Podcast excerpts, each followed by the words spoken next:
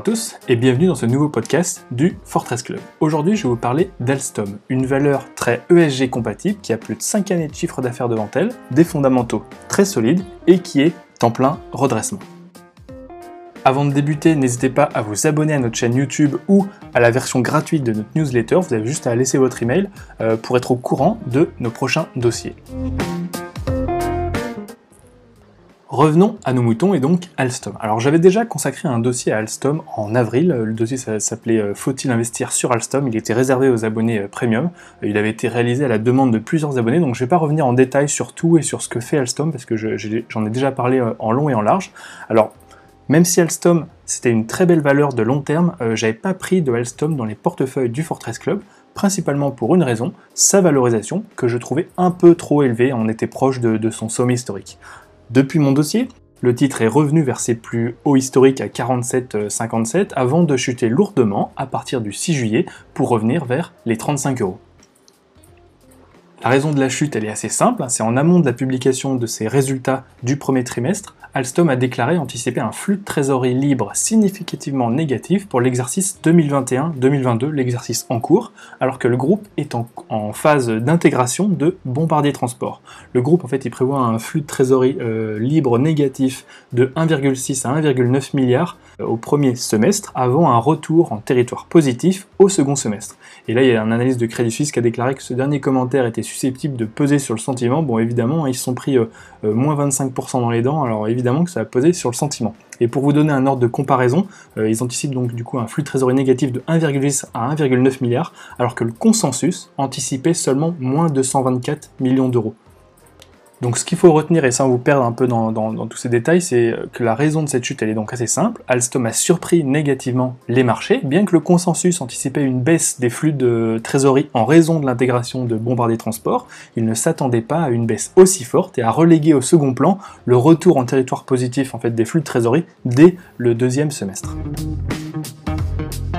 Alors, est-ce que c'est pour autant une opportunité? Alors, je vous ai remis dans mon dossier que je vous invite à, consulter les conclusions de mon dernier dossier que j'avais écrit en avril, euh, qui était en gros, ben voilà, des fondamentaux indéniables, mais une valorisation qui était, euh, voilà, élevée à son prix hein, pour euh, ce type de valeur, mais qui n'était pas une aubaine dans, dans, le contexte, voilà, où il était à 17 fois les bénéfices en 2023. Sur le fond, je ne change strictement rien à ce que j'avais écrit euh, dans mon dossier en avril. Alstom est une valeur défensive qui va profiter de tendances de fond très solides sur la décennie qui vient, c'est indéniable. Le problème ici n'a rien à voir avec la tendance de son marché ni sa performance commerciale, hein, qui, est au, qui est au beau fixe. Il est interne à l'entreprise, c'est un problème opérationnel. C'est l'intégration de Bombardier Transport à Alstom qui demande plus de travail et plus d'argent que prévu. On savait que Bombardier Transport était moins rentable et finalement le management a décidé de tout passer à la paille de fer pour faire le ménage. Selon moi, c'est une opportunité et donc je vais vous expliquer pourquoi. Alors pour que l'entreprise réussisse en bourse, en fait qu'elle ait un cours élevé ou qu'elle soit bien valorisée, il faut généralement qu'elle réserve des bonnes surprises continuellement aux investisseurs. Généralement, cela prend la forme de résultats meilleurs que prévus, c'est-à-dire supérieurs au consensus. Quand une entreprise a une mauvaise nouvelle à annoncer, elle a tout intérêt à l'annoncer le plus vite possible, afin que le marché l'intègre rapidement et qu'il puisse passer rapidement à autre chose. C'est souvent pour cette raison que les avertissements sur résultats, qu'on appelle aussi profit warning, sont annoncés en amont des résultats. Ça permet parfois de diluer un peu le message, c'est pas un gage de succès, hein, mais ça peut permettre au management de commencer dès la publication des résultats qui est quelques jours plus tard, de se rattraper.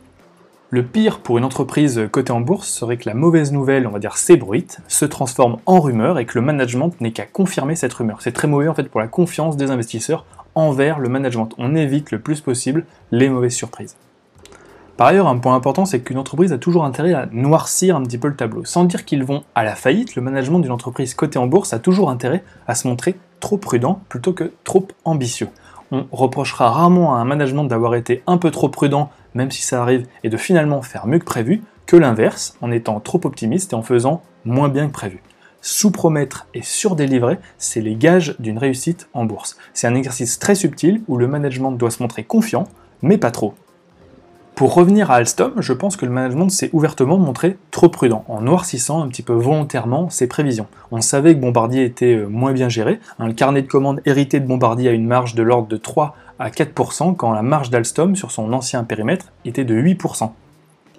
Le management a donc une excuse toute trouvée pour dire que ça ne va finalement, on va dire, pas le faire, de, voilà, ça va pas être aussi simple de tout restructurer, et il passe donc les comptes à la paille de fer. C'est très sain car ça va permettre de repartir sur des bonnes bases. Sur les trois prochaines années, on est désormais en droit d'espérer des bonnes nouvelles sur l'intégration de Bombardier avec une amélioration graduelle de la marge et peut-être plus rapidement que prévu. Des résultats conformes au plan seront déjà euh, une bonne chose.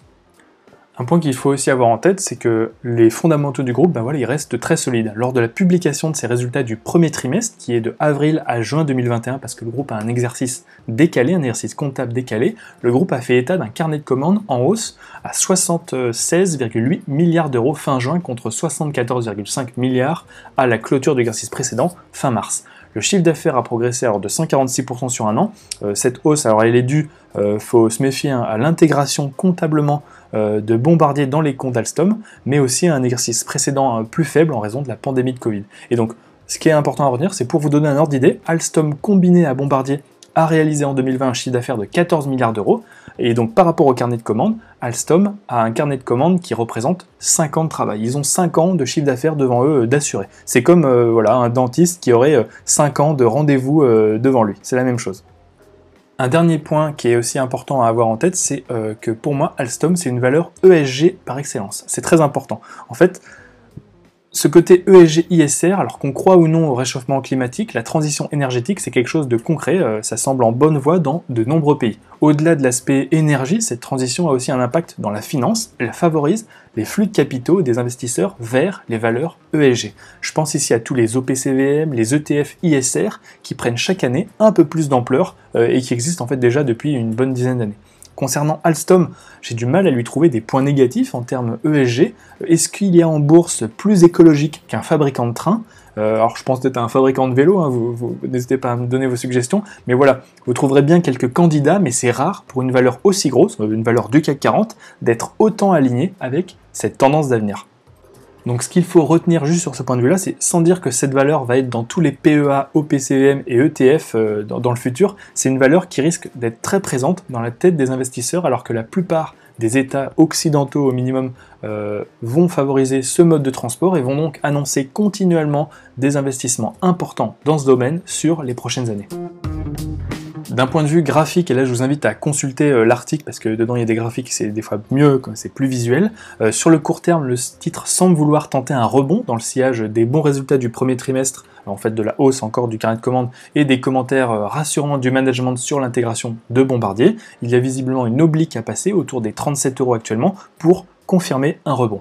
Sur le long terme, le signal paraît en, revanche plus évident. La tendance, elle reste fortement haussière et le titre semble avoir pris comme support la moyenne mobile des 200 jours autour des 35 euros. Pour l'instant, il reste impeccablement dans une tendance haussière de long terme. En conclusion, alors je dirais que pour les investisseurs de long terme qui cherchent des valeurs ESG, je pense que Alstom est aujourd'hui dans une bonne configuration et offre un bon point d'entrée. Sans dire qu'il est attractif, euh, parce qu'Alstom reste une valeur quand même un petit peu plus chère que, la moyenne, le cours de bourse de Alstom est en baisse de moins 25% par rapport à ses plus hauts, et ce alors que les fondamentaux n'ont pas changé, que le carnet de commandes a encore augmenté et que les objectifs de rentabilité à 5 ans de 8 à 10% de marge ont été maintenus. Les fondamentaux sont toujours très solides et nous n'avons pas encore inventé le moteur de fonctionnant à l'eau de mer, le carnet de commandes est à un niveau record et pourrait continuer d'augmenter du fait des différents plans de relance post-Covid à travers le monde qui vont certainement favoriser les investissements un petit peu vers voilà, euh, transition écologique.